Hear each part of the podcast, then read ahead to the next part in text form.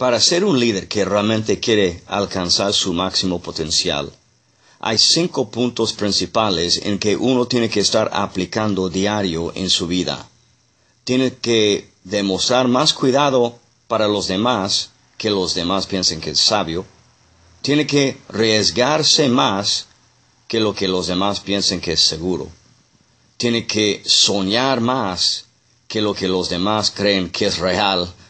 Tiene que esperar con expectativa más de lo que los demás piensan que es posible y tiene que trabajar más de lo que los demás creen que es necesario. Ves que como líder, para ser un líder de alto nivel de excelencia, hay un nivel de andar como los demás no creen que es necesario o que es poco exigente. Pero como líderes de excelencia, tenemos que aplicar cosas que lo que los demás no van a querer aplicar. La pregunta de hoy es, ¿estoy siendo un líder de excelencia y de exigencia?